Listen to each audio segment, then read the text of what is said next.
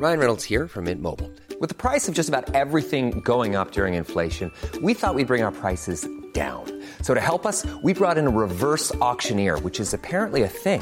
Mint Mobile unlimited premium wireless. Ready to get 30, 30, bit to get 30, bit to get 20, 20, 20, bit to get 20, 20, bit to get 15, 15, 15, 15 just 15 bucks a month. So, Give it a try at mintmobile.com slash switch.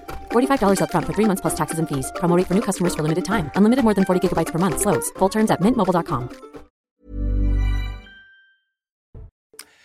Bonjour à tous, ravi de vous retrouver sur CNews pour 90 minutes info, toute l'actualité et les débats avec nos invités qui sont déjà là, bien sûr. Pierre Lelouch, bonjour, ravi de vous accueillir. Jean-Michel Fauvergue. Bonjour. Bonjour Jean-Michel Fauvergue et Jérôme Dubu, bonjour. Bonjour. Soyez le bienvenu. On se retrouve dans quelques instants pour les débats, mais d'abord, un point sur l'actualité. Mickaël Dorian. La ville de Paris interdite aux voitures ce dimanche jusqu'à 18h et hormis sur le périphérique, la capitale est réservée aux circulations non polluantes, vélo, roller, trottinette, skateboard, aux piétons et usagers des transports en commun, a expliqué la mairie dans un communiqué. Les deux roues et les véhicules électriques sont concernés par l'interdiction. Les contrevenants s'exposent à une amende de 135 euros. Le gouvernement a déclaré d'utilité euh, publique les travaux de création d'une liaison électrique entre la France et l'Irlande d'environ 575 km. Cette liaison est censée renforcer la sécurité d'approvisionnement des deux pays. Sa mise en service est prévue pour 2026. Le projet estimé à environ 1 milliard d'euros doit aussi réduire la dépendance de l'Irlande de son voisin britannique dans le contexte du Brexit. Et puis l'état de catastrophe naturelle reconnu en fin de semaine prochaine en Guadeloupe. L'annonce a été faite aujourd'hui par Gérald Darmanin. La tempête Fiona a causé d'importantes inondations et fait un mort. Une amélioration est attendue aujourd'hui. La tempête se dirige désormais vers le sud de Porto Rico. Et prochain point avec l'actualité dans une demi-heure maintenant sur CNews. Vous le connaissez, ce protocole, euh, nos rendez-vous et nos balises avec l'information. Première thématique pour nos débats, Emmanuel Macron, qui veut remettre euh, la réforme des retraites rapidement sur la table. Le président envisage un amendement dans le cadre du budget de la sécurité sociale qui sera examiné dès le mois prochain par le Parlement. Et ce matin, sur CNews, François Bayrou, le président du Modem, qui est un allié du chef de l'État, a estimé qu'il fallait éviter le passage en force. Ce qui me semble nécessaire de voir, c'est qu'il existe en France un grand courant réformiste, social réformiste, qui est prêt à avancer sans renier du tout ses positions. Et il n'y a aucune raison que qui que ce soit renie ses positions, mais qui est prêt à avancer pour que le pays, lucidement, soit capable de s'organiser comme les temps l'exigent. Voilà. Or, ce courant réformiste-là, si on choisit une méthode, on va dire, brutale, ex abrupto, comme on aurait dit en latin, euh, si on choisit cette méthode-là, ce courant réformiste va entrer en contradiction, en confrontation, en opposition avec, euh, le, avec les responsables du pays. Est-ce qu'on a besoin de ça On a besoin du contraire. Une réforme ne fait pas toujours euh, l'unanimité. Rarement, Pierre Lelouch, dans ce qu'est-ce que ça veut dire qu'une réforme est systématiquement un passage en force? Non, mais moi, ce qui me fascine, c'est le, le jeu de M. Béraud. Euh, C'est-à-dire? J'ai eu, à- longtemps, j'ai eu à, négocier des choses avec lui. Euh, le Béarnais, il sait y faire. hein. Euh, pour exister, il sait y faire. Là, il vient d'être nommé, il était, dans le quinquennat précédent, commissaire général au plan, excusez-moi. Ensuite, il vient d'accepter cette mission redoutable d'être le patron du Conseil national, non pas de la résistance, mais de la refondation. Donc c'est le monsieur qui va porter les réformes pour le président de la République. Arrive la première réforme, paf, coup de batte de baseball, je suis pas d'accord. Ça va pas passer dans la loi de la Sécu parce que c'est trop violent. Écoutez, euh, depuis le temps qu'on parle des retraites, euh, ça a commencé sous Fillon, on a fait voter une partie sous avant, avant Hollande, sous Sarkozy-Fillon. Après, ça s'est arrêté. Après, euh, Macron a repris la balle, mais il l'a pas transformé l'essai. Il s'est arrêté au milieu. Là, il s'agissait de le faire. Il est conscient qu'il faut le faire. Il veut le faire rapidement. Il a raison de le faire rapidement, d'ailleurs. Et que dit son allié euh, centriste? Ah bah aussi, vous faites ça. Le camp des réformateurs, sous-entendu les centristes, vont se dresser contre vous. Sachant que le Modem n'a pas rejoint Renaissance, euh, Ben, moi, je vais vous dire un truc. qui a vu le jour hier officiellement. Voilà. Je vais vous dire une chose. Euh, ça, c'est le, le- Il dit ça le soir où Renaissance est supposé naître. au- Exactement. Voilà. Donc, c'est vraiment. euh, euh, le- le missile est, est parfaitement guidé. Tout ça, ça sert à le faire exister. Je trouve que c'est de la politique politicienne par rapport à l'objectif. Le pays a besoin d'une réforme de retraite. Euh, j'aurais souhaité que le président le passe par. De toute façon, il n'a pas la majorité absolue. Donc il est obligé de passer soit par un amendement, soit par un texte qui va prendre des mois et des mois. Donc qui on va force, Pierre s'engueuler. Lelouch. Donc Bah, on bien sûr, c'était la logique même. D'ailleurs, Borne a dit qu'elle était prête. Non, mais M. Bayrou a torpillé l'affaire, donc on est reparti pour la gloire. Et on risque de ne pas avoir de, de réforme de retraite. Et on va encore dire merci, M. Bayrou, pour ce rôle majeur dans la politique française euh, qui, moi, m'exaspère. Ça fait, ça fait 40 ans que ça dure. Et très franchement, euh, c'est pas le nouveau monde. Hein Je, je cède la parole à Jean-Michel Fauvergue et à Jérôme Dubu dans quelques instants, mais euh, j'apporte à votre sagacité, à votre réflexion, la déclaration de Bruno Le Maire, le ministre de l'économie, qui lui estime que ce n'est pas un passage en force si cette réforme passe tout simplement par la loi. Bien sûr. Passer par la loi, euh, quelle que soit la loi, euh, ça n'est pas un coup de force. Dans une démocratie, vous votez les textes, notamment les réformes des retraites, par la loi. Donc euh, ça, c'est un choix qui appartient au président de la République et à la Première ministre. Et dès lors que vous passez par la loi, quelle que soit la loi, ce n'est pas un coup de force, c'est un choix démocratique de la majorité élue par le peuple français. Votre réaction, Jean-Michel Fauvert, comment les Français vont apprécier euh, ces déclarations, ces petites luttes intestines, euh, cette communication, cette politique politicienne, comme le disait euh, Pierre Lelouch, sur une réforme qui est tout de même très importante Oui. la, la retraite, ça parle à tout le monde. Déjà, une, réaction sur ce que dit Bruno Le Maire, il a, il a tout à fait- c'est, c'est tout à fait exact. Ça va passer par la loi, libre à- aux députés de voter, de ne pas voter. On, on se doute que normalement, euh, ça passera au 49-3 parce que euh, la majorité sur le, sur le budget va être difficile, Euh, mais ça passera quand même par la loi. Ça sera discuté, ça passera par la loi. Donc on est dans le cadre d'une réforme démocratique sans, sans aucun problème de, ce point de vue-là. Et on est dans le cadre d'une réforme qui maintenant est urgente à faire.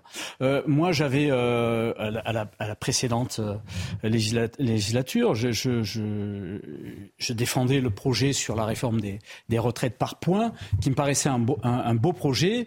Euh, on n'en est plus là, on est sur une réforme paramétrique qu'il est urgent de faire pour euh, parce qu'on a un problème de financement. Donc il faut il faut passer assez rapidement cette réforme là. Et, et, et sur la réaction de de, de Monsieur Bayrou, je, je rejoins un peu ce que dit euh, Pierre Lelouch quand même. Moi, euh, les le MoDem, je les ai fréquentés pendant cinq ans. On se demandait pas.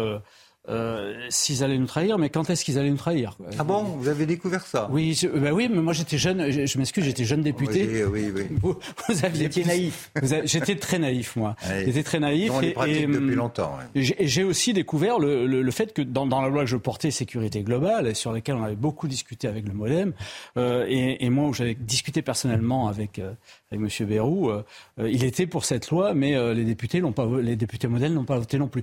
Non, euh, surprenant.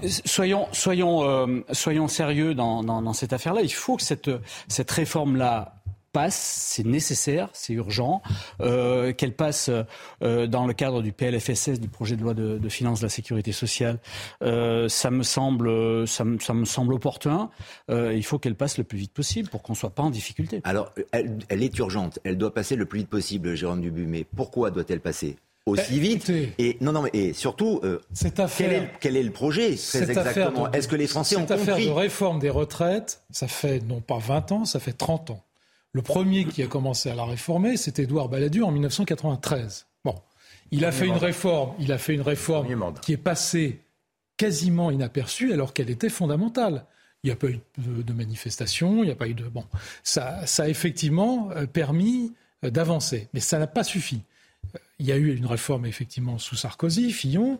Il y a eu une réforme avec la loi Touraine euh, que la gauche d'ailleurs a complètement oubliée, complètement oubliée, alors qu'elle augmente les annuités année après année, les annuités de cotisation. Qui produit ses effets. En fait, dans cette affaire, vous avez trois solutions pour réformer les retraites. C'est à peu près ce que tout le monde a fait, euh, et nous sommes les derniers à l'avoir fait. Tous les pays européens ont réformé leur système de retraite. Certains y sont passés d'ailleurs pour sauver leur système de retraite par répartition, c'est ce que nous voulons faire. Il s'agit de sauver notre système de retraite par répartition, pas du tout de passer par une retraite par capitalisation, du tout. Non, sauver notre système. Et pour faire, sauver, pour sauver ce système, il faut le réformer. Et pour le réformer, il y a trois solutions. Première solution, vous augmentez les cotisations. Je ne pense pas que ce soit à l'ordre du jour. Deuxième solution, vous baissez les pensions. Pas à l'ordre du jour non plus. Il reste la troisième solution, qui est de modifier le temps de cotisation. Soit vous le modifiez en repoussant l'âge de la retraite. 65 ans 64, 65, à voir, hein, en discussion. Soit vous augmentez, comme la loi Touraine d'ailleurs, euh, le nombre d'annuités. Hein, parce qu'aujourd'hui, on va vers 43 ans. Et donc, la solution, on verra ce qu'il en sort, la solution qui me paraît la plus efficace aujourd'hui, c'est de repousser l'âge de la retraite. 64, 65. Moi, je préférais à la limite 65 parce que puisqu'on y va, allons-y jusqu'à 65 puisque ça va, ça va faire un certain nombre de, de, de, de, tensions dans la société française, c'est clair. En sachant dans beaucoup de pays d'Europe, on est déjà à 67 ans quand même. Absolument. Absolument. Parce que le, chez, la longueur les voisins, de la vie est 66, 67. Il semble d'ailleurs, et c'est ce que disait aussi euh, François Bayrou euh, ce matin dans le grand rendez-vous sur CNews euh, Europe 1, c'est que les Français ont conscience et sont plutôt favorables pour, pour, ça on verra. Pour une grande partie, à travailler plus longtemps. Quand, euh, quand, vous réclamez réformiste, c'est ce que nous a tenu comme propos M. Bayrou, bah, vous ne vous opposez pas à une réforme fondamentale. Mais en tout l'erreur, l'erreur qui a été faite lors du quinquennat précédent, j'étais contre cette réforme depuis le début, c'est de modifier deux fois cette réforme. Un, en, mettant le système par points, qui était une erreur fondamentale. On ne peut pas se mettre euh, par un système par points en France, c'est trop compliqué. Et deuxièmement, l'affaire de la de, de l'espérance de, de, pour repousser l'âge de la retraite a été un peu amoindrie par cette affaire de système par points qui a tout masqué. Ce qu'attendent les Français, je vous cède la parole dans un instant, euh, euh, Pierre Lelouch, c'est Sylvain Maillard, le vice-président de Renaissance à l'Assemblée nationale, qui, va nous le dire, puisque en effet, euh, les Français sont assez interrogatifs quand ils sont face à cette réforme et avec toutes les tribulations qu'elles peuvent générer autour. On écoute Sylvain Maillard. Sur quoi nous sommes tous d'accord, c'est qu'il faut qu'il y ait une réforme et le président de la République s'est engagé à ce que cette réforme soit déployée avant l'été 2023. Ça, c'est très clair. C'est un programme, un engagement que nous avons tous pris. Maintenant, est-ce qu'il doit être voté à travers le PLFSS, donc le budget de la sécurité sociale, ou bien un, projet de loi un peu plus tard? En réalité, je suis pas sûr que ce soit ça que les Français attendent. Ce qu'ils veulent, c'est qu'ils aient des retraites qui soient financées, qui soient équilibrées et qu'un budget de la nation qui soit tenu. C'est ce que nous faisons. Jean-Michel Fauvergue, on est encore en train de rechercher la bonne méthode, finalement, puisque même dans le, dans le camp de, du gouvernement, euh, chez, monsieur, Maillard, voilà, il y a plusieurs possibilités, mais il faut réformer absolument. Oui, bien sûr. Mais comment le, le, le, but, le but, il est clair, il faut réformer, et, et, cette réforme paramétrique, elle est nécessaire et importante. Euh, Sylvain Maillard dit euh, le faire dans le PLFSS ou le faire dans une autre loi. Sauf que euh, le PLFSS, on sait maintenant à peu près, euh, d'une manière à peu près sûre, que euh, le budget passera sauf, euh, sauf surprise, euh, et, et, vote des LR, hein, mais ils sont en pleine période électorale, ça serait, ça serait difficile. Euh, mais il passera par le 49.3. Mais le 49.3, on peut le faire qu'une fois par an. Donc un autre texte sur lequel on mettrait la réforme des, des, des retraites comporterait le danger qu'il ne soit pas voté et que ce soit un échec. Donc il faut le passer, il faut passer ce texte le plus, le plus, à mon avis, à mon avis, hmm. le plus rapidement possible dans le cadre du, du, du PLF mais on a le sentiment, Pierre Lelouch, que euh, certains Français le prendraient sans doute comme ça, qu'on leur impose cette réforme sous le caractère de, l'urgence, et euh, notamment la CFTC qui s'est exprimée en disant hein. si ça passe par ce fameux PFLS, SSS, en tout cas le projet de loi de finances sur la sécurité sociale, ce sera une opposition frontale de la part des syndicats. Oui, oui. sur le, le point de savoir si c'est un coup de force ou pas un coup de force, c'est pas un coup de force parce que comme euh, M. Fauvergue le disait fort justement, ça passera, et, Bruno Le Maire aussi, c'est la loi. Qu'on le fait par 49.3 ou pas 49.3, c'est le Parlement et la loi. Question de légitimité ne se pose pas. Le, sujet, c'est quoi? C'est que le gouvernement craint, ou certains craignent, Bérou craint et d'autres craignent que si jamais on passe très vite à cette réforme, euh, on se retrouve avec un mouvement de masse dans la rue à un moment très compliqué, euh, où ça peut télescoper plein d'autres choses. L'augmentation euh, des prix de l'énergie, euh, les angoisses liées à la guerre en Ukraine, la récession qui menace. et c'est ça qui est un choix très compliqué pour le chef de l'État. Maintenant, il est chef de l'État, donc quand on gouverne, on doit faire des choix. C'est risqué dans ce cas-là, mais attendre et s'engluer dans de nouvelles négociations infinies avec les mêmes syndicats qui vous disent oui, il faut absolument le consulter, alors que tout a été vu depuis des années, que tout, tout, le monde connaît les tenants et aboutissants de tous les systèmes de retraite dans le pays. Donc, euh, c'est reculer pour mieux sauter dans une situation qui ne va pas s'améliorer. Parce que, croyez-moi, après l'hiver qu'on va passer, ça va être très compliqué. Ça sera pire peut-être. Il n'y a Voilà. pas de moi, timing parfait. Si j'avais un conseil à donner au président de la République, c'est faites-le. Et ne vous laissez pas influencer par vos soi-disant amis qui, en, en fait, sont là pour vous piéger. Hmm. Et en plus, il a un autre problème, Macron. C'est que dans deux ans, politiquement, il est cuit. Parce qu'il sera ce qu'on appelle aux États-Unis un lame duck. C'est-à-dire que tout le monde aura la tête à son successeur. Donc il faut qu'il fasse le job pendant qu'il est là. Donc il ne peut pas attendre.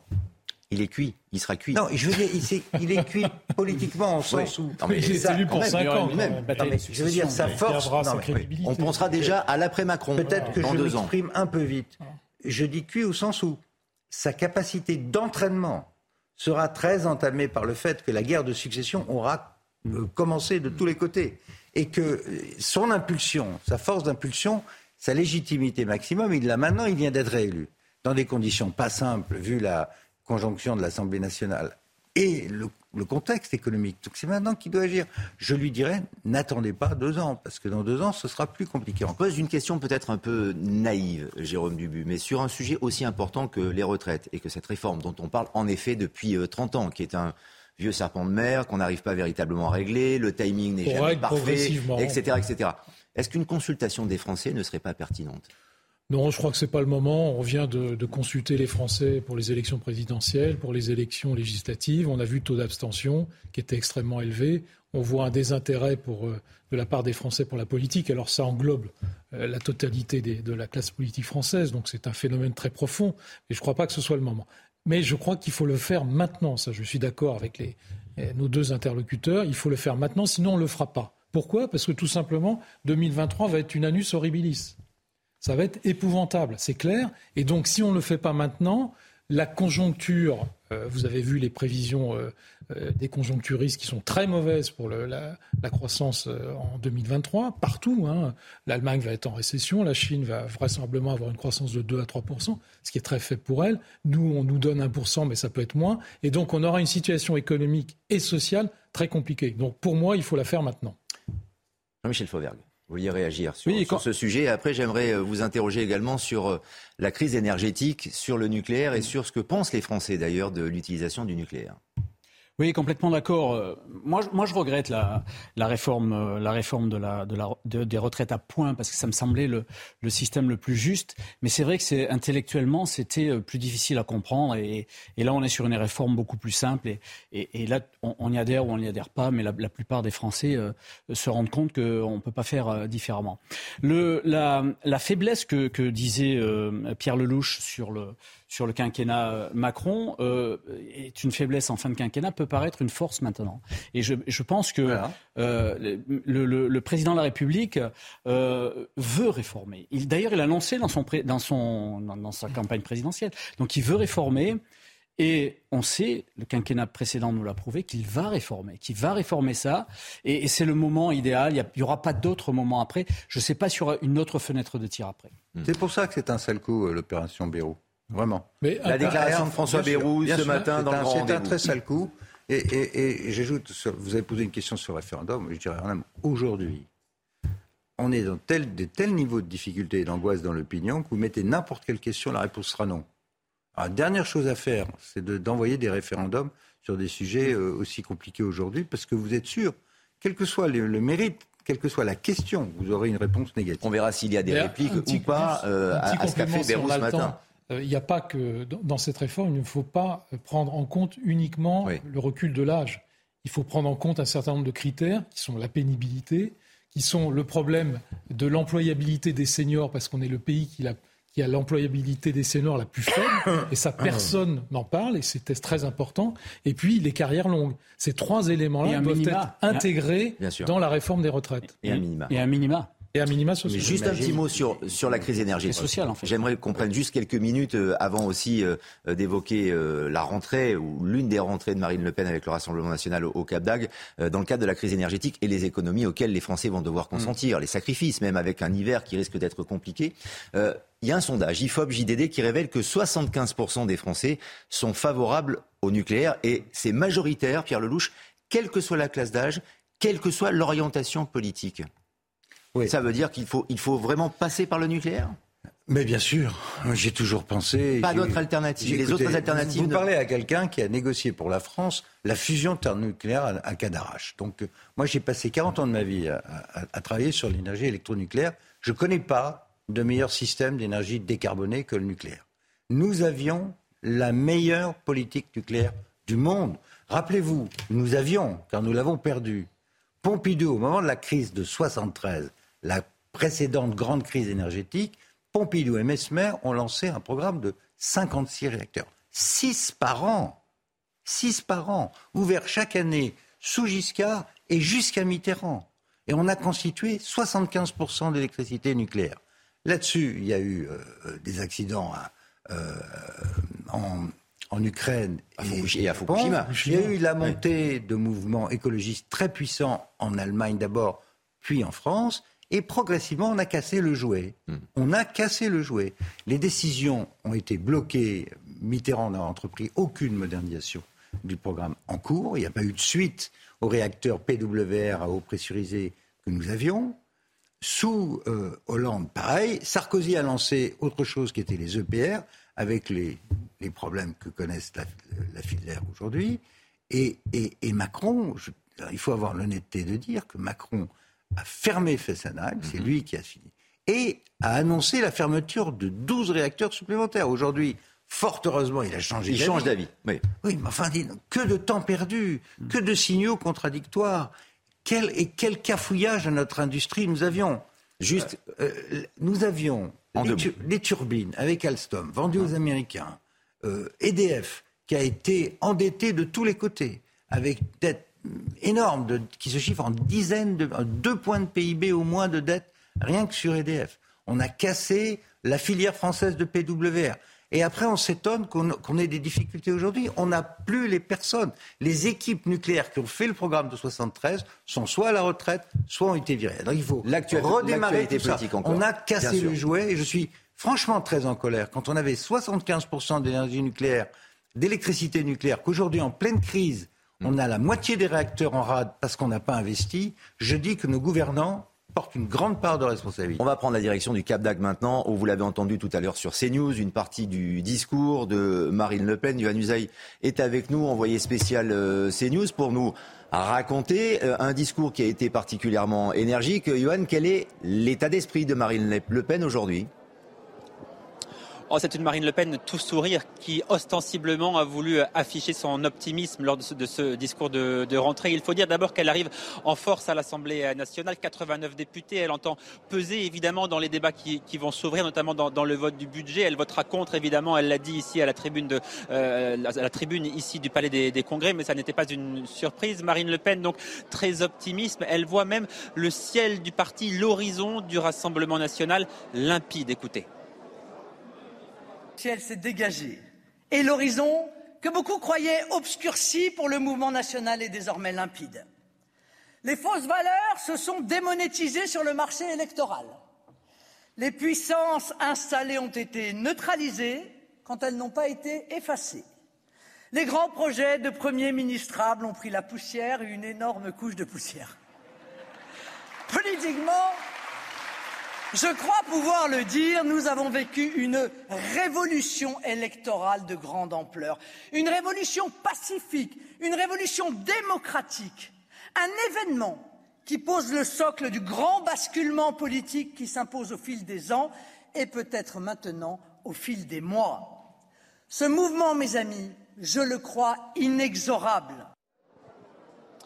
un horizon politique dégagé, donc selon Marine Le Pen pour le Rassemblement national. Le résultat des élections législatives qui permettent également au RN de voir son avenir financier s'éclaircir lui aussi. Et puis autre motif de réjouissance pour Marine Le Pen, Éric Zemmour, lui, est très affaibli. Il ne représente plus réellement de menace pour son euh, parti. Les fausses valeurs sur le marché politique se sont démonétisées. Voilà comment Marine Le Pen a, qualifié Éric Zemmour sans jamais le, le citer. Un discours de rentrée longuement longuement eh bien, dévolue à la, à la, crise, au pouvoir d'achat, l'énergie, le thème de la campagne qu'elle a développé évidemment tout au long donc, de cette campagne de, de 2022. Marine Le Pen qui eh bien, maintient le suspense quant à sa probable, possible quatrième candidature. On sent bien quand même qu'elle se prépare à cette échéance. Ça ne fait vraiment pas de doute quand on a pu lui parler ici au Cap d'Agde. Elle semble se, se préparer, mais évidemment, il est beaucoup trop tôt pour le dire.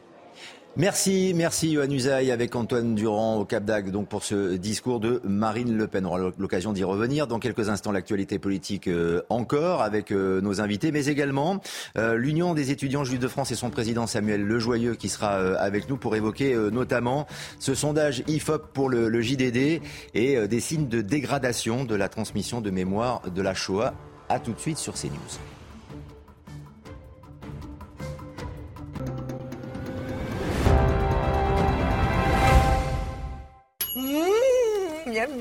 Alors ça se passe bien avec tes potes C'est super. Et eh ben moi, ce soir, c'est parmentier de bœuf charolais effiloché de Marie. Moi, le bœuf, c'est cuisson façon pot-au-feu. Ah, comme Marie. Et je recouvre avec une purée de pommes de terre. Ah ouais, pas comme Marie. Voilà. Avec Marie, c'est dressage gourmet et raffiné. Ah, envoûtant même. Comme Marie. Je crois que je vais rentrer finalement. Je crois.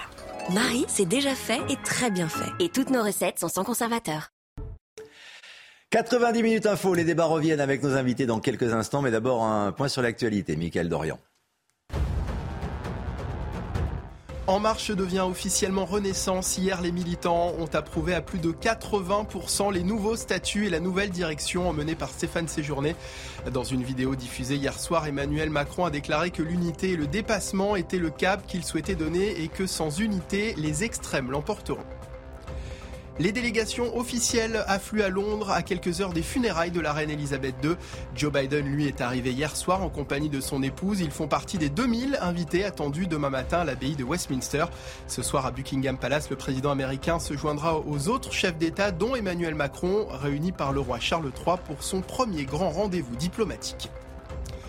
9 milliards d'euros, c'est le montant que la France va investir dans le secteur spatial sur 3 ans. Ces investissements majeurs s'inscrivent dans le cadre de la stratégie définie par Emmanuel Macron. Est également incluse la prochaine contribution française au budget de l'Agence spatiale européenne. Elle sera votée lors de la conférence ministérielle en novembre à Paris. Et puis Mathias Pogba placé en détention provisoire. Le frère du footballeur Paul Pogba a été mis en examen pour extorsion en bande organisée et participation à une association de malfaiteurs criminels. Son avocat Maître Bouzrou entend contester cette décision. Il estime que son client n'a commis aucune infraction pénale. Quatre autres suspects ont également été mis en examen et incarcérés dans cette affaire. Et sur le plateau de 90 minutes info, nous évoquons à présent la mémoire de la Shoah et des signes de dégradation de la transmission de la mémoire du génocide juif. Dans un sondage IFOP pour le JDD et pour l'Union des étudiants juifs de France, son président d'ailleurs, Samuel Lejoyeux, est en duplex avec nous. Je vous cède la parole dans un instant, Samuel Lejoyeux, mais d'abord les explications à ce sujet concernant ce sondage d'Elisa Lukavski. 86% euh, des jeunes de 15 à 24 ans ont entendu parler euh, de l'Holocauste. Hein. C'est ce qui ressort de cette étude IFOP pour le journal du dimanche et pour l'Union des étudiants juifs de France. L'école conserve donc son rôle fondamental de transmission de la mémoire euh, du génocide juif. À titre de comparaison, ils sont seulement 49% à avoir entendu parler du génocide des Tutsis au Rwanda. Pourtant, dans ce sondage sur la Shoah, eh bien, certains chiffres inquiète. Si les jeunes sont informés, certains relativisent ce qui s'est passé. 10% des interrogés considèrent euh, la Shoah comme un drame parmi d'autres de cette guerre qui a fait euh, beaucoup de victimes. Seuls 69% disent que c'est un crime qui n'a pas d'équivalent dans l'histoire de l'humanité, ce qui signifie qu'un jeune sur trois hein, est sur une logique de relativisation. Même proportion concernant la place de cet enseignement à l'école. Ils sont 34% à estimer euh, que la Shoah est un thème trop abordé dans les programmes scolaires au détriment d'autres événements comme la guerre d'Algérie ou encore la traite négrière. 35% évoquent même des blagues ou encore des plaisanteries qui ont pu avoir lieu en classe lors de l'enseignement de cette thématique. Des chiffres qui minimisent donc euh, le poids de l'histoire et qui forcément préoccupent.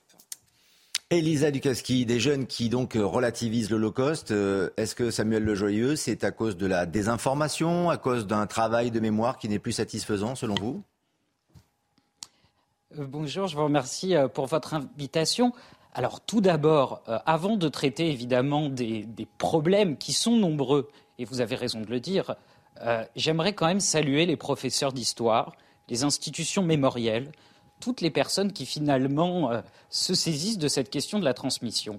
Parce qu'on a quand même 86% des, des, jeunes qui connaissent euh, la Shoah, qui en ont entendu parler. On a également, euh, on a également sur le Veldiv 70%, euh, là où on était à 30% euh, il y a 10 ans. Donc on a quand même une progression de la transmission de cette mémoire de la Shoah. Et c'est quand même, euh, ça c'est à noter, je pense. Maintenant, il y a des zones d'ombre, il y a des problèmes, ça c'est évident. et ils sont, je pense, dus à une forme d'instrumentalisation de la Shoah par plusieurs acteurs sur plusieurs domaines dont, évidemment, il faut également parler. Samuel Lejoyeux, n'y a-t-il pas néanmoins un, un, problème quelque part dans les modes d'enseignement, de, notamment quand 34% des jeunes estiment que l'Holocauste est un thème trop abordé? Il y a un contexte, effectivement. Euh, on voit qu'il y a une forme de complotisme toujours euh, qui existe sur cette question de la Shoah, comme si trop parler de la Shoah, euh, comme si parler de la Shoah, ce serait toujours trop, ce serait toujours au détriment de quelque chose. Oui, on voit bien là pondre euh, quelque chose qui est de l'ordre du complotisme, quelque chose qui est de l'ordre de l'antisémitisme. On voit bien d'où ça vient d'ailleurs. Euh, ça vient euh, des réseaux sociaux où euh, encore 30% des jeunes ont vu des contenus euh, révisionnistes et négationnistes. Euh, ça vient également, évidemment, de l'extrême droite qui a réouvert ses débats euh, sur les questions, euh, sur la question, euh, sur l'évidence de la participation de Pétain du régime de Vichy à, à, la déportation. Et ça vient également, et ça faut le dire, et, je crois que ce chiffre est également très intéressant, ça vient de toute cette importation du conflit israélo-palestinien. 54% des jeunes estiment que la Shoah est instrumentalisée par Israël euh, pour euh, justifier sa politique. Comme si, voilà, on, on allait, en utilisant la Shoah, euh, délégitimiser l'État d'Israël dans son ensemble, délégitimiser finalement au peuple juif, enlever au peuple juif son droit à l'autodétermination.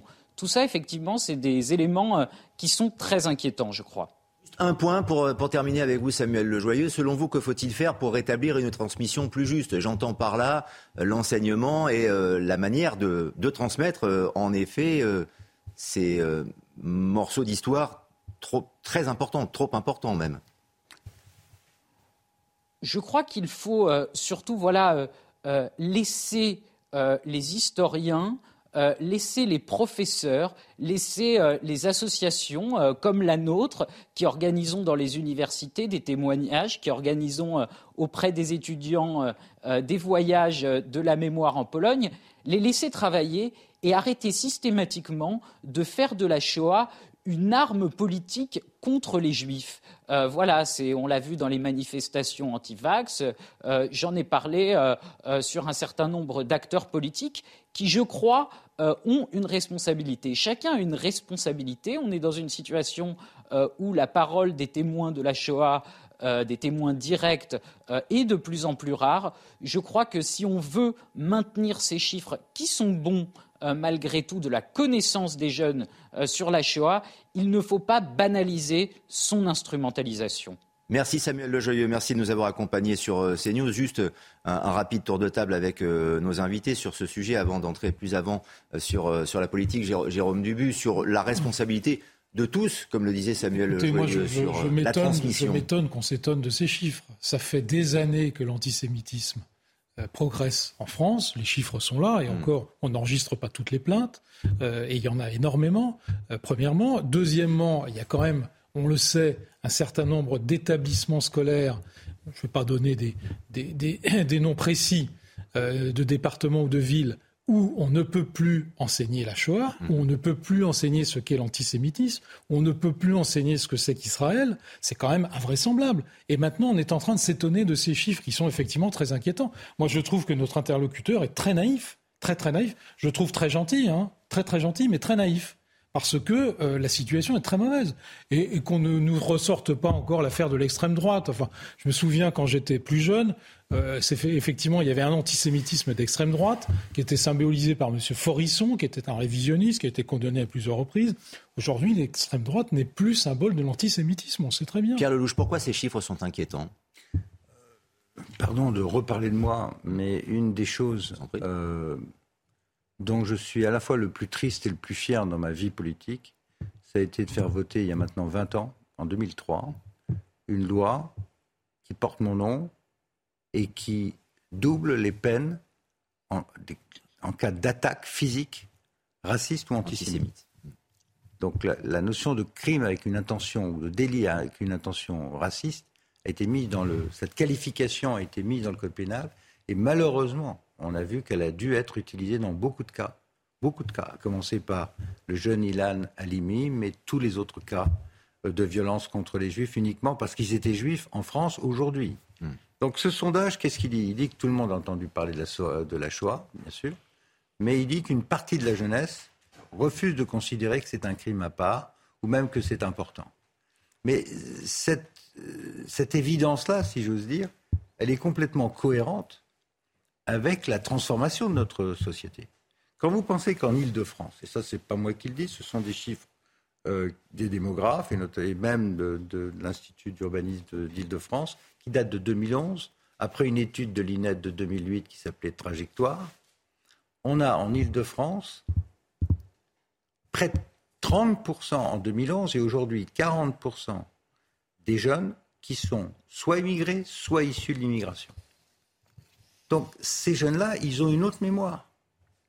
Ils ont une mémoire de la guerre d'Algérie, ils ont une mémoire euh, des traites négrières parce que c'est un élément constitutif de leur identité. Et ces mémoires-là, elles rentrent en conflit avec euh, l'Holocauste, qu'ils nient pour d'autres raisons qui sont liées au conflit euh, israélo-arabe. Voilà toutes les, toutes les raisons qui expliquent cette affaire. En quelques secondes, mais c'est très Jean-Michel sérieux. Fauvergue, avant que l'on passe au reste de l'actualité politique. Et c'est justement le rôle de, de l'école de, de, de, fusionner les mémoires et de faire en sorte d'apporter notre, notre contribution républicaine à cette, à cette lutte contre l'antisémitisme. Je veux juste, en, puisque j'ai que quelques secondes, dire que, parler de l'extrême droite, parlons de l'extrême gauche. Parlons des débats qu'il y a eu euh, récemment au, euh, la, à l'Assemblée nationale, avec des, des, des, des textes portés euh, par l'extrême gauche, quelques députés communistes qui se sont fourvoyés euh, dans cette affaire-là, et où on ne parle plus d'antisémitisme ouvertement, mais on, on, on parle d'antisionisme, on a, on a changé les mots pour dire exactement la même chose et détourner l'objectif. L'actualité encore, Elodie Huchard du service politique de CNews nous a rejoint. Bonjour. Bonjour Elodie, puisque dans l'actualité, Adrien Quatennens, visé par une main courante déposée par son épouse, se met en retrait de son poste à la France euh, insoumise. C'est ce que le député du Nord a diffusé dans un, dans un communiqué. Pourquoi? Pour quelle raison? Eh bien, ça faisait plusieurs jours qu'il y avait cette polémique, effectivement, dans un contexte de divorce entre Adrien Quatennens et sa femme. Et donc, il a voulu faire preuve de transparence d'abord et revenir sur un certain nombre de faits. D'abord, il déplore ce qu'il appelle un acte de malveillance politique qui consiste à faire fuiter dans la presse le contenu d'une main courante contre la volonté clairement exprimée de la personne l'ayant déposée. Alors, il explique un petit peu leur vie privée et puis surtout, il explique le contexte dans lequel a pu être déposée cette main courante en disant ceci. Il parle donc de sa femme. Elle dit l'avoir faite dans le seul but de laisser une trace de nos altercations en cas de détérioration du climat autour de notre divorce. Et puis surtout, il revient sur un certain nombre de faits, un certain nombre d'épisodes de disputes, dit-il.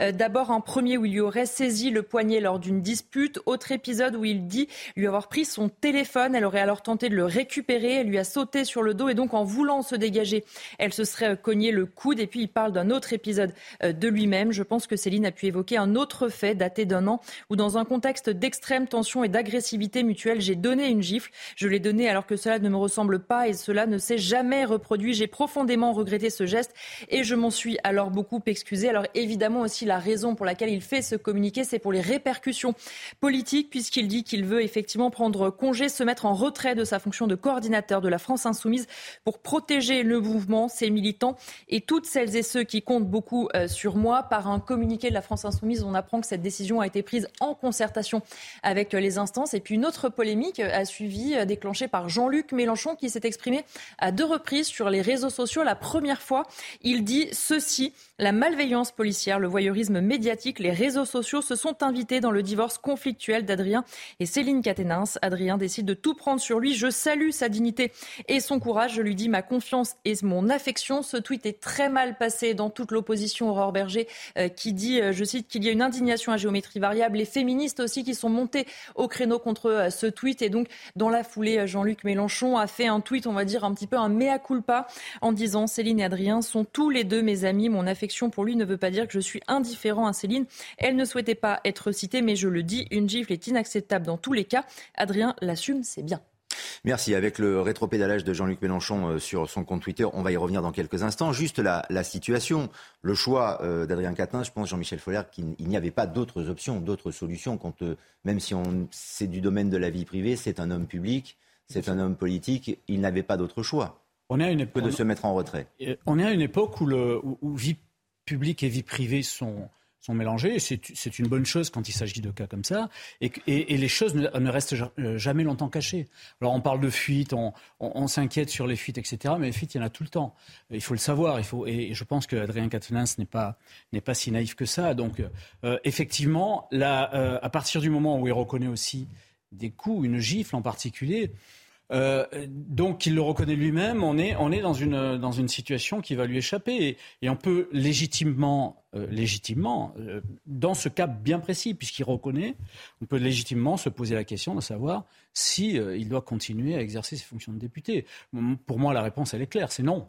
un député de la nation ne peut pas d'abord frapper qui que ce soit qui que ce soit, euh, en particulier une, femme, en particulier sa femme, et, continuer à, siéger à l'Assemblée nationale où il va voter des, textes contre ça. Ce C'est pas possible. Je ne vois pas comment on peut faire. Euh, Votre sentiment, euh, Jérôme Dubu, est-ce que c'est embarrassant pour la suite de sa carrière politique? Est-ce que c'est embarrassant également pour la France insoumise? Bah, C'est embarrassant, d'autant que ce n'est pas la première fois la France insoumise, puisqu'on a une succession de saisons. Hein. Au printemps, c'était à Bouaf qu'il a fallu exfiltrer alors qu'il était candidat aux élections législatives. Hein, vous vous souvenez de l'affaire. Euh, cet été, c'était M. Coquerel qui a fait l'objet d'accusations effectivement. Alors Il y a eu une enquête d'ailleurs pour harcèlement et agression sexuelle. En tout cas, et puis alors là maintenant, euh, l'automne, c'est euh, M. Katnas. Donc l'hiver, je ne sais pas ce qui va se passer à la France insoumise, mais c'est une succession d'affaires, alors que ce sont des, des gens, et notamment M. Katnas, qui chaque, à chaque intervention nous donnaient des leçons de morale il ne s'est pas privé de nous donner des sons de morale systématiquement.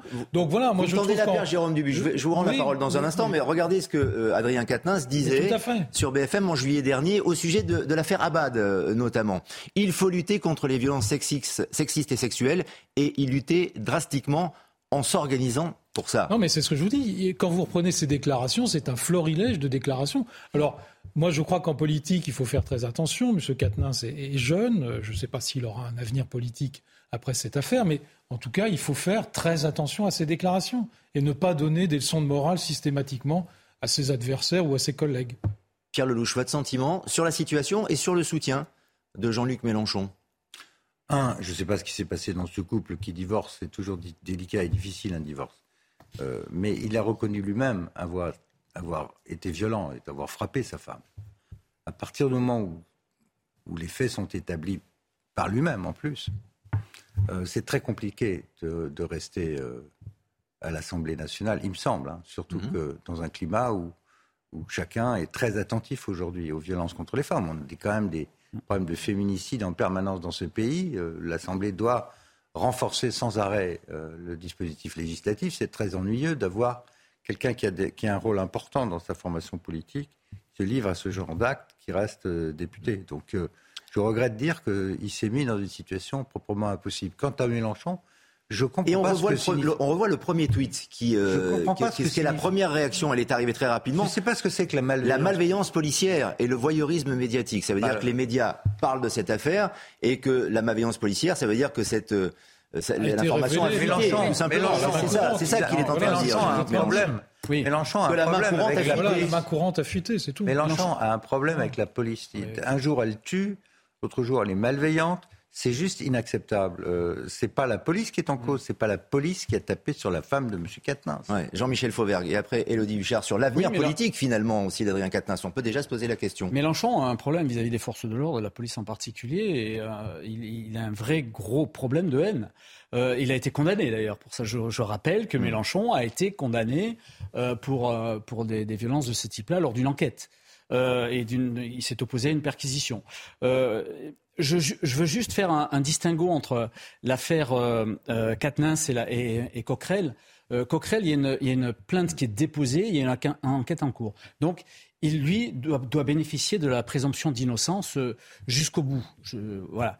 Tandis que euh, vient, vient d'avouer qu'il a frappé son épouse. Voilà pourquoi je disais qu'il mhm. faut qu'il il faut qu'il démissionne de son poste euh, immédiatement. Parmi les réactions euh, politiques, Mathilde Panot, la présidente de la France Insoumise à l'Assemblée nationale, et également Sandrine Rousseau, la députée écologiste. On écoute. Adrien Quatennens a pris une décision et nous, nous avons échangé sur cette question, qui est une décision, je crois, juste et sage. Sage à la fois pour lui, parce qu'elle va lui permettre d'avoir dans la sérénité euh, ce temps pour euh, gérer la, la, la situation de divorce dans laquelle il est. Est-ce que vous l'avez incité à prendre cette décision? Non, c'est lui qui, qui, prend la décision. Nous en avons discuté. On apprend euh, dans la presse cette, histoire de main courante. Il faudrait que dans la minute, on puisse vous donner le, le, plan de route qu'on va suivre. Non, ça ne fonctionne pas comme ça. Nous devons discuter, et dans le mouvement, et dans le groupe parlementaire. Et Adrien Quatennens, je crois, a pris une décision qui permet d'envoyer un signal qui est important. Il est indispensable qu'il quitte la coordination du mouvement, en effet. Euh, je pense qu'il faut qu'il se mette en retrait de toute, euh, parole publique et, euh, voire en retrait du groupe LFI à l'Assemblée nationale. Les, violences conjugales, les violences envers les femmes sont absolument inadmissibles. Et il les a reconnues, donc non acte, hein, parce que c'est pas si courant que ça, euh, les personnes qui reconnaissent les violences. Non acte, il l'a fait. Maintenant, euh, il doit se mettre en retrait euh, de vraiment de toute parole politique. C'est pas possible. Il doit se mettre en retrait du groupe LFI, qui voilà, c'est pas possible de, représenter les hommes et les femmes et d'avoir une parole au nom des hommes et des femmes quand euh, on a été, euh, on s'est rendu coupable de tels actes. Faut-il sauver le soldat Catenin C'est ce que tente de faire euh, péniblement, sans doute, la France insoumise, Elodie Huchard. Mais jusqu'à quand? Oui, là c'est compliqué parce que comme vous le disiez, quand on fait le parallèle avec euh, Éric Coquerel, certes des faits sont reprochés à Éric Coquerel, mais il les nie. Donc la présomption d'innocence, pour le moment, prévaut. Même si souvent, quand il s'agit d'adversaires politiques, euh, la présomption d'innocence n'existe pas forcément chez la France insoumise. Là, c'est une situation totalement nouvelle puisque c'est lui-même qui reconnaît ses faits, c'est lui-même qui en parle.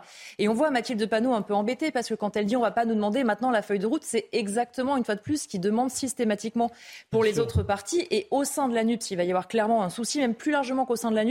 On va avoir d'un côté le noyau euh, autour de Jean-Luc Mélenchon qui sans doute va essayer de défendre Adrien Quatennens, mais jusqu'où ça va être très compliqué. On ne peut pas dire qu'on est totalement dans la défense des femmes et tolérer ce genre de comportement. Et puis on voit là avec euh, Sandrine Rousseau, ils sont alliés en théorie à l'Assemblée nationale. Elle demande déjà euh, sa démission. D'autres vont sans doute le faire dans les médias dans les jours à venir.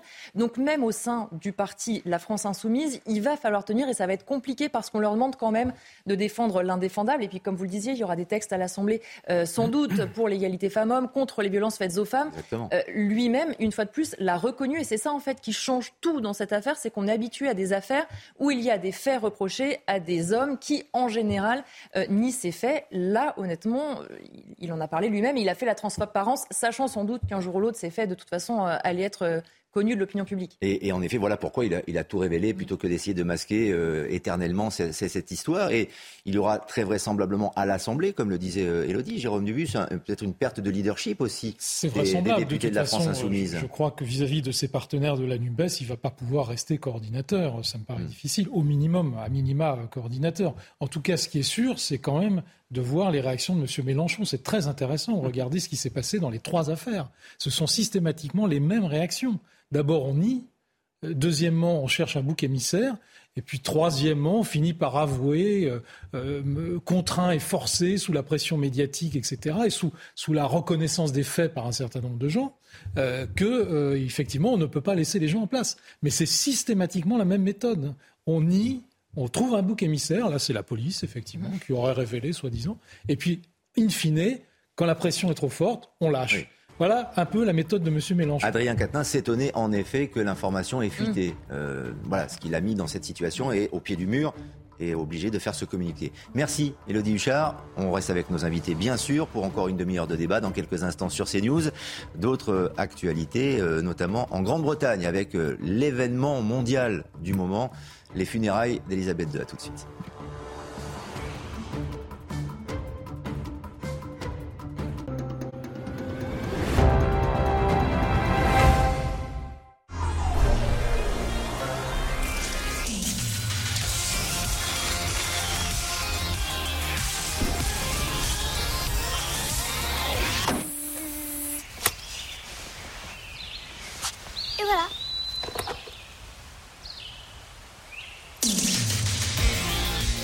Volkswagen ID4. Toute la famille va être fière de passer à l'électrique. Essayez-le pendant les instants Volkswagen du 16 au 19 septembre. Volkswagen. Comme déjà plus de 3 millions de Français, reprenez le pouvoir avec meilleur taux sur vos crédits, assurances et votre épargne pour faire les meilleures économies. Reprenez le pouvoir avec meilleur taux. La dernière demi-heure de 90 minutes info, nos débats dans quelques instants et notamment les funérailles de la reine Elisabeth II demain avec une journée spéciale sur CNews. Mais d'abord un point sur l'actualité, Mickaël Dorian.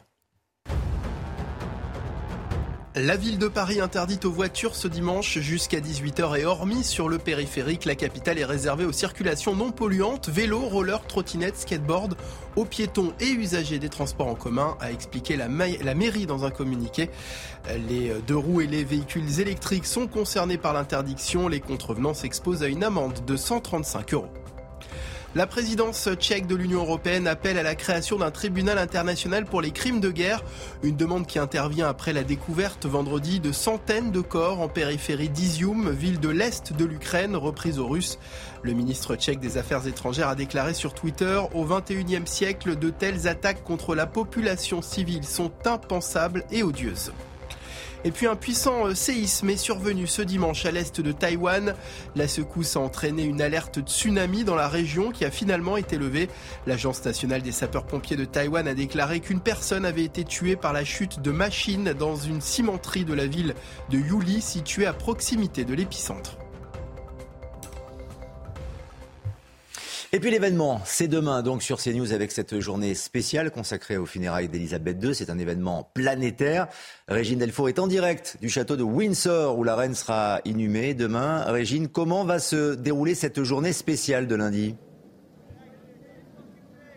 Oui, bonjour Lionel. Alors c'est à partir de 16h, de 14h pardon, que le cercueil de la reine quittera à bord d'un corbillard Londres. Il devrait arriver aux alentours un petit peu avant 16h à Windsor, parcourir ces 30 km. Et puis à 16h, c'est le début de la procession qui commencera en haut de cette longue eau qui, euh, euh, mesure près de 5 km euh, aux grilles donc du domaine. Et pendant cette longue procession toutes les minutes les cloches du château sonneront. Il y aura aussi des, coups de canon et la famille royale et le roi Charles III retrouveront la procession quand, quand elle passera au niveau du château. Cette procession s'arrêtera aux marches de la chapelle puisque c'est à 17h qu'il y aura un service le dernier l'ultime service funéraire en en intimité où il y aura euh, la famille royale et 800 membres, mais surtout des membres du personnel de la reine et du domaine de Windsor. Et c'est à 20h30, hein, toujours heure française, que la reine sera inhumée dans la chapelle euh, Saint-Georges, dans une annexe de la chapelle où son père, le, roi George VI, sa mère, la Queen Mum, et les cendres de la reine, de la princesse Margaret sont présentes. Euh, le, prince Philippe, son mari, lui est pour l'instant enterré dans le, dans le caveau royal et retrouvera la reine Elisabeth à la fin donc de ce moment et à 21h, heure précise, il y aura une minute de silence dans tout le Royaume-Uni. Merci, merci Régine Delfour. Euh, avec Charles Baget au château de, Windsor et euh, toute la journée, donc journée spéciale sur euh, CNews avec ces funérailles qui, Jérôme Dubus, semble être un événement mondial, planétaire, qui va marquer l'histoire de mémoire, y a-t-il eu un événement aussi important Oui, je suis vraisemblablement, mais c'est vrai qu'il y avait longtemps qu'on n'avait pas eu ce genre d'événement. D'ailleurs, ce sont les premières funérailles nationales euh, en Angleterre depuis euh, quasiment euh, 70 ans. Donc, euh, l'Angleterre a eu trois grands monarques. Oui, il y a eu Churchill, mais au niveau, au niveau du monarque. il y a eu trois grands monarques, c'était trois femmes. C'est par hasard. Il y a eu Elisabeth Ier hein, qui a fondé la nation anglaise quasiment hein, en faisant une, en mettant en germe les, principes de la puissance anglaise. Mm. Vous avez eu Victoria, évidemment, avec l'Empire. Et puis, vous avez eu Elisabeth II, qui a géré alors deux, périodes compliquées, hein, puisque l'Angleterre euh, n'est plus une grande puissance, n'était plus une grande puissance après la Seconde Guerre mondiale. Elle a dû gérer cette sortie, elle a dû gérer la sortie de l'Empire. Elle a eu dix années, euh, les dix dernières années très compliquées. Hein. le Brexit, euh, des divisions politiques majeures, hein, quatre premiers ministres en dix ans, c'est énorme et c'est sûrement pas fini. Et puis, euh, puis des tentatives de, sécession de la part de l'Écosse, avec ce, référendum qui a été en 2013 euh, évité de justesse, qui aurait été vraisemblablement positif pour une sortie de l'Écosse. Donc elle a eu une dislocation un peu politique ces dernières années, et je trouve qu'elle a, elle a plutôt bien géré. Alors, il y a eu des hauts et des bas, il y a eu l'affaire Diana, en termes de communication, ça a été un loupé, on peut le dire aujourd'hui, hein, sans, sans aucune sans aucune récrimination. Voilà. Est-ce qu'elle a modernisé assez le, la monarchie? Je ne sais pas. C'est peut-être un peu trop tôt pour le dire. On, verra. En tout cas, aujourd'hui, euh, dans son décès, dans sa disparition, elle fait l'unanimité. Absolument. mais ça n'a pas toujours été le cas. mondiale. Ça n'a pas toujours été, le, cas, Mais on a le sentiment, euh, Jean-Michel Fauvert, que tout le monde veut en être. Euh, les politiques, alors il y en a certains qui sont exclus en effet, mais il va y avoir des centaines de politiques, de chefs d'État qui vont assister à cette journée demain. Tout à fait. Euh, il y a une espèce de sacralité euh, qui, est, magnifique et qui est mondialement euh, partagée. D'autant que, que la reine était la reine à la fois du, Royaume-Uni, de, l'Angleterre, du Royaume-Uni, du Commonwealth. Donc euh, cette sacralité-là qui va, qui va être observée de la part du, monde entier, mais ça, ça va au-delà euh, de, de, de l'ancien empire euh, britannique, avec euh, les personnalités de, de, de, tout bord et de tout, parti, de tout pays qui, qui viennent. La première à, mettre le pied sur le sol, ça a été Joe Biden. euh, c'était couru d'avance dans la, dans la mesure où les, les, liens évidemment avec avec les États-Unis et la et la Grande-Bretagne sont des, des liens de, de, très long terme. On, on, voit, on commence à voir, et moi c'est ce qui m'a un peu interpellé, une dès maintenant une modernisation peut-être de cette, royauté avec euh, le roi qui est allé euh, prendre un main de foule, avec euh, la, réconciliation de la famille royale et des princes en particulier. Donc on, voit déjà un petit mouvement, on va voir si ça, si ça continue, mais de, de modernisme, de modernité de cette, de cette royauté. C'est mérité, Pierre Lelouch oui. Ces, funérailles, euh, j'allais dire nationales, non, ces funérailles mondiales, c'est mérité. Oui, parce que ça a été quelqu'un de très bien, cette reine. Elle a, commencé pendant la guerre comme ambulancière. C'est là qu'elle a rencontré le général de Gaulle. Elle a eu un, parcours euh, sans faute, de, à la fois de discrétion et de distance nécessaire et en même temps d'affection de son peuple qui lui rend. Là, je regardais, ces visages de ces Anglais qui viennent se recueillir, qui ont attendu. Euh, Ce sont des images en direct, Pierre Lelouch. Ça veut dire que c'est sans discontinuer. Mmh, il y a même euh, l'une des stars du football, David Beckham, qui est extrêmement Ils ont attendu dans 22 heures. Lui, il a fait 12 heures. 12 mmh. heures dans la foule pour euh, rendre hommage quelques secondes à Elisabeth II. ça veut dire qu'elle a, elle a incarné l'identité de son peuple pendant trois générations. Euh, c'est une leçon d'humilité pour, euh, pour nous tous. Hmm. ce qui est un peu ironique, c'est que là, on est à Westminster, dont je rappelle quand même que le, premier monarque euh, était un Normand, Guillaume le Conquérant, qui est enterré là-bas aussi. Donc la boucle est bouclée. nous, nous devrions peut-être réfléchir à nos propres incarnations et réfléchir à ce que nous, nous vendons à notre peuple. Hein, quand on parle des valeurs républicaines, on tartine sur les valeurs. Est-ce que ça, ça fait une identité nationale? On, glose beaucoup en France sur le, royaume britannique, sur euh, leur histoire. Mais au final, il y a cette identité qui est forte. Voilà. Euh, je souhaiterais qu'en France, on ait aussi des, vecteurs d'identité très. Heureusement, il y en a. Euh, on a eu la, la célébration de notre patrimoine ce week-end. Le patrimoine fait partie de l'identité où se reconnaissent les Français. Mais je crois qu'on aurait intérêt à, plutôt que se gargariser derrière les valeurs républicaines, sans arrêt penser aux valeurs de la France. Si déjà on parlait de la France, ce sera encore mieux que simplement un régime politique. Elle reposera donc au château de Windsor. Joe Biden, euh, le président américain, doit euh, être là ce soir, effectivement, pour lui rendre euh, hommage. Et puis des milliers d'invités venus du monde entier pour les funérailles sont attendus. Les yeux de toute la planète seront rivés pour la dernière fois sur Elisabeth II. Pour ce dernier hommage, le Royaume-Uni prévoit un dispositif de sécurité hors norme. Détail avec Maxime Lavandier. C'est une cérémonie minutieusement préparée depuis des décennies. Lundi, le Royaume-Uni mettra en place le plus grand dispositif de sécurité de son histoire, plus grand encore que celle des Jeux olympiques de 2012. Nous avons mis en place une énorme opération qui a été planifiée pendant de nombreuses années. D'ici lundi, nous aurons déployé plus de 10 000 agents. Il s'agit essentiellement d'agents de la Metropolitan Police, mais nous avons reçu l'aide de toutes les forces de police du pays et même de certaines forces plus éloignées. Alors qu'un million de personnes sont attendues dans les rues de Londres ce lundi, 1500 soldats ont été appelés en renfort, tout comme les services de renseignement. Il y a beaucoup de visiteurs qui veulent venir à Londres lundi. C'est l'opération de police la plus importante de toute l'histoire de la police. Des dizaines de chefs d'État et de têtes couronnées sont également attendus sur place. Il leur a été recommandé de voyager en équipe restreinte, d'éviter les jets privés pour ne pas encombrer les aéroports et de ne pas voyager en hélicoptère une fois arrivés à Londres.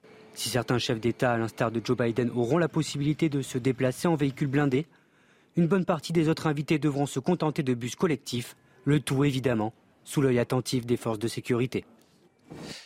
Les Anglais sont-ils vraiment opérationnels en matière de sécurité? Je vous pose la question, Jean-Michel Fauvert. Comment on procède pour un, tel événement avec cet afflux? Et là, je pense aussi à ce qui est prévu pour la cérémonie d'ouverture des Jeux Olympiques de Paris en 2024, avec des, milliers, des centaines de milliers de gens qui seront dans les, dans les rues.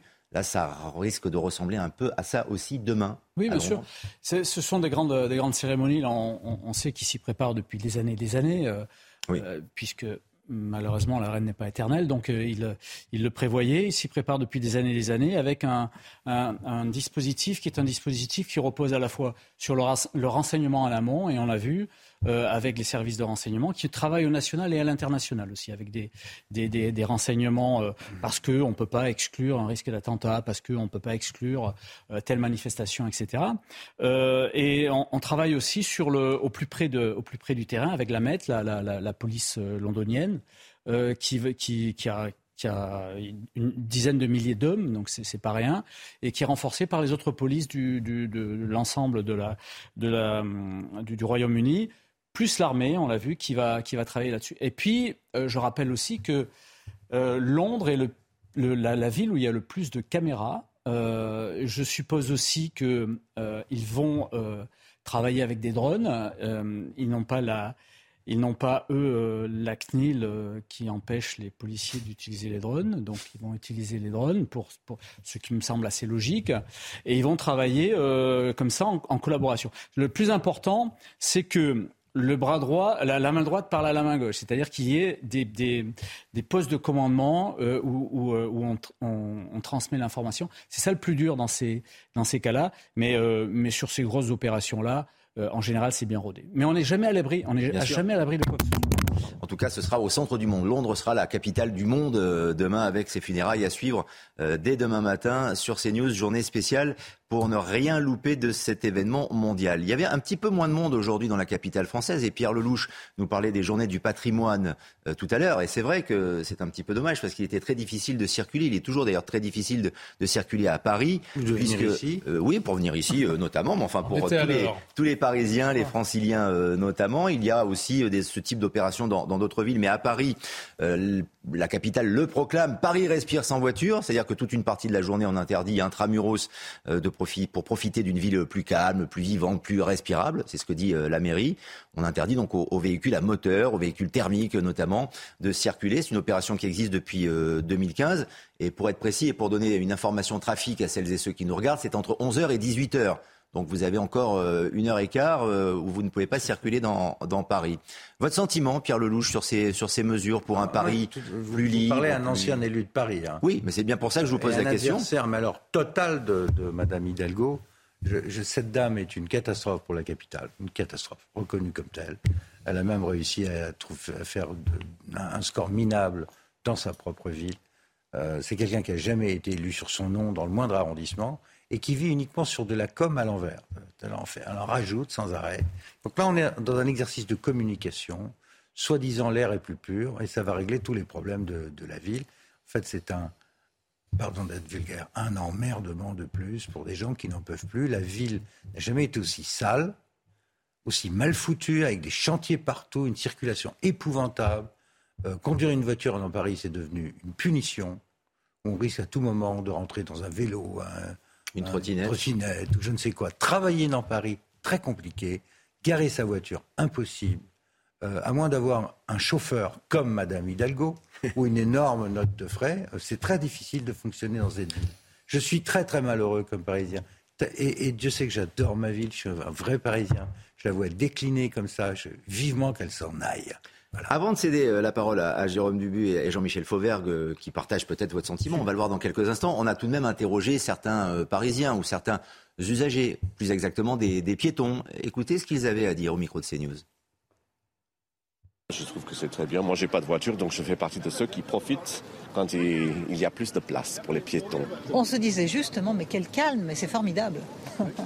justement, on marche à pied, euh, on traverse tout Paris euh, à pied, donc euh, c'est nickel. Pour les journées du patrimoine. En plus, il fait beau. C'est un bon exemple. Ceci dit, nous avions besoin de notre voiture parce que nous venions de, de l'extérieur de la ville, enfin même de l'étranger. On est moins dérangé par les bruits des voitures et on peut circuler plus facilement. Je trouve ça extraordinaire. On n'est pas dérangé par les voitures et au moment où cette jeune femme prononce ces derniers mots, il y a une voiture qui, arrive derrière parce que tout le monde n'a pas respecté ces, injonctions de, la mairie de, Paris.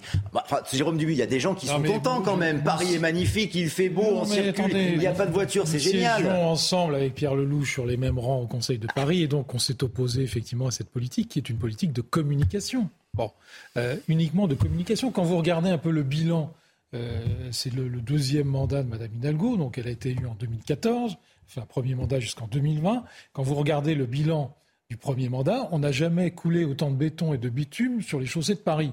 Or, on sait que euh, c'est créateur de d'îlots de chaleur. Bon, et maintenant, elle vient nous dire que, effectivement, c'est la reine de l'écologie, etc. Tout ça n'a pas de sens, ça ne tient pas la route. Il y a effectivement un matraquage médiatique sur lequel il est très difficile de lutter. On a vu le résultat de l'élection présidentielle. Moi, je crois que maintenant, Mme Hidalgo, elle doit se faire très silencieuse et toute petite, avec 1,75% des voix euh, et très peu sur Paris. Je pense que le temps est venu du silence et de la rédemption. Jean-Michel aujourd'hui, c'était silencieux. C'était extrêmement silencieux, absolument. Encore que euh, il y avait certaines personnes qui étaient apparemment satisfaites, mais c'est pour lutter contre, contre, la pollution, c'est pour l'environnement, Jean-Michel Fauvert. Ah oui, c'est ça avec un peu d'ironie, mais néanmoins. C'est pour l'environnement. De notre côté, une journée par an. Hein. De, de, notre côté, il y a une artificialisation. Euh, euh, que Jérôme Dubu vient de nous dire qu'il y a une artificialisation, une artificialisation importante. Donc, non, mais ce que je veux dire, les, gens, bien sûr, les gens sont satisfaits sur l'intérieur de Paris. Il n'y a pas de voiture. moi, je serais à l'intérieur de Paris sans voiture, je serais satisfait aussi. le problème, c'est que on est, dans une citadelle assiégée. C'est-à-dire, vous regardez euh, sur les périphériques, il y a des embouteillages partout. Moi, pour venir ici, puisqu'on est en, périphérie, euh, en périphérie de Paris, pour venir ici, euh, prenez les périphériques, vous sortez des périphériques. C'est, moi, j'étais en deux roues, j'ai eu du mal à passer. C'est embouteillé de partout. Et ceux qui font la circulation, c'est extraordinaire ce sont des, agents privés de sécurité. Alors je suis pas contre parce que j'ai porté une loi qui s'appelle sécurité globale dans laquelle il y a un continuum de sécurité avec des agents privés de sécurité, mais dans leur rôle respectif. Là, c'est pas leur rôle. Ils sont en train de faire la circulation. Et alors c'est un c'est j'allais dire un bon oui. Ah vous, l'avez dit mais on, le pense tous donc c'est un truc euh, c'est un truc fou euh, et, puis on peut on lui parce que les, voitures sont en train d'embouteiller autour et elles sont au pas. Et ces agents de sécurité sont payés par la préfecture. Pierre Lelouch je voulais juste sur ce sujet. Je voulais juste ajouter Pierre Lelouch. je voulais juste ajouter que bon aujourd'hui c'est un dimanche on peut faire une fiesta de ce genre. À la limite si le reste du temps la ville fonctionnait et qu'on dise on va prendre un dimanche et que tout s'arrête et on rejoue le Covid pour se faire plaisir, etc., les petits oiseaux, parfait.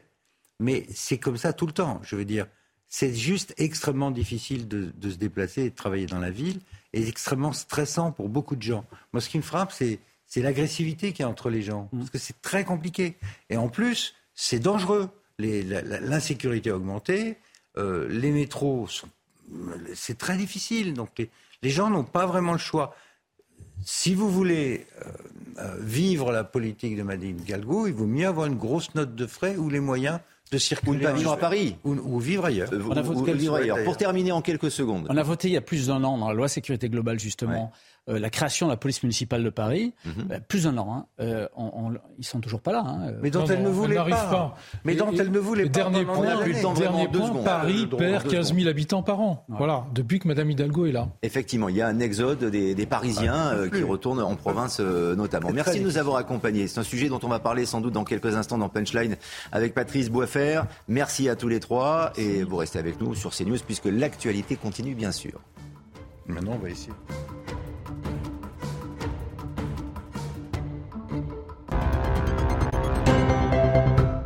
Ce dimanche, Étaples-sur-Mer accueille la 27e étape du Big Tour. Marché clé pour l'économie française, la beauté est un secteur dynamique. Les Français achètent en moyenne 50 produits cosmétiques par an. Mais attention, certains produits présentent des risques pour la santé. Marie-Thérèse Desmarquet nous donne ses conseils. Il est important de savoir qu'aujourd'hui, sur la majeure partie des produits cosmétiques qu'on utilise, il existe au moins un ingrédient toxique pour la santé reconnu euh, à l'échelle internationale. Pour euh, parer à ce problème, il est possible d'aller se renseigner sur des sites internet en découvrant la liste des ingrédients toxiques. Je vous invite à prendre par exemple votre gel douche euh, ou votre shampoing et aller regarder euh, les étiquettes et les ingrédients et notamment de repérer quels sont ceux qui sont toxiques ou pas pour choisir et utiliser et acheter du coup des produits en conséquence qui soient sains pour la santé et pour l'environnement. Prochaine étape du Big Tour ce mardi à Saint-Quentin en Yvelines.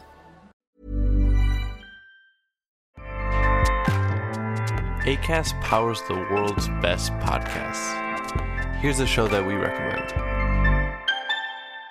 The Real Housewives is a guilty pleasure for most, but if you're looking to not feel guilty about that pleasure, tune in to Everything Iconic with me, Danny Pellegrino, where I break down all the messy moments and behind the scenes antics of Bravo's popular franchise. And on Everything Iconic, I also interview celebrity guests like Kelly Ripa, Kiki Palmer, Drew Barrymore, Cameron Diaz, and more about their guilty pleasures, their past work, and so much more. So if you're pop culture obsessed and find yourself watching way too much reality TV like me, tune in to Everything Iconic with Danny Pellegrino wherever you listen to podcasts. ACAST helps creators launch, grow, and monetize their podcasts everywhere. ACAST.com.